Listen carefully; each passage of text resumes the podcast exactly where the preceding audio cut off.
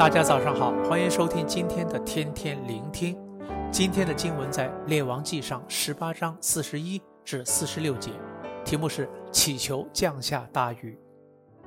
在加密山上，当以利亚杀了众巴力先知，证明了自己是耶和华的先知，就言归正传，回到起初神对以利亚的吩咐：“你去，使亚哈得见你，我要降雨在地上。”所以开始求雨，并且吩咐亚哈：“你现在可以上去吃喝。”由神发出的吩咐到雨降下期间，发生了许多事，但最后以利亚能将焦点放回起初神给他的使命。以利亚基于神的使命而做出行动。当神吩咐他去求雨时，他就已经相信及看见雨会降下来。即使亚哈上去吃喝后，当时雨还没有降下。以利亚屈身在地，将脸伏在两膝之中，向耶和华求雨。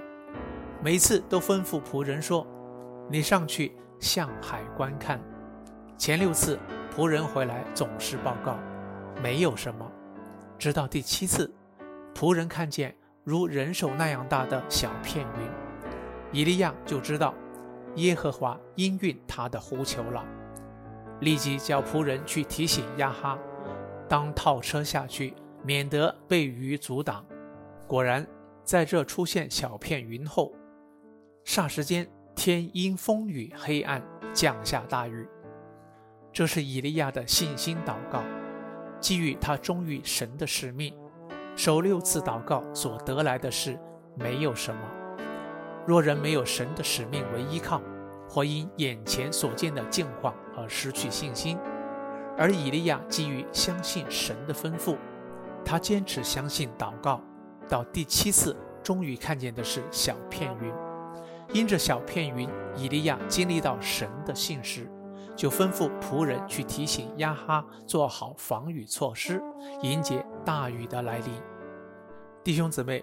与马太福音二十八章十八至二十节告诉我们，因着天上地下所有的权柄都赐给耶稣，我们都可以去使万民做耶稣基督的门徒，奉父、子、圣灵的名给他们施洗，也都将耶稣基督的吩咐教训人遵守。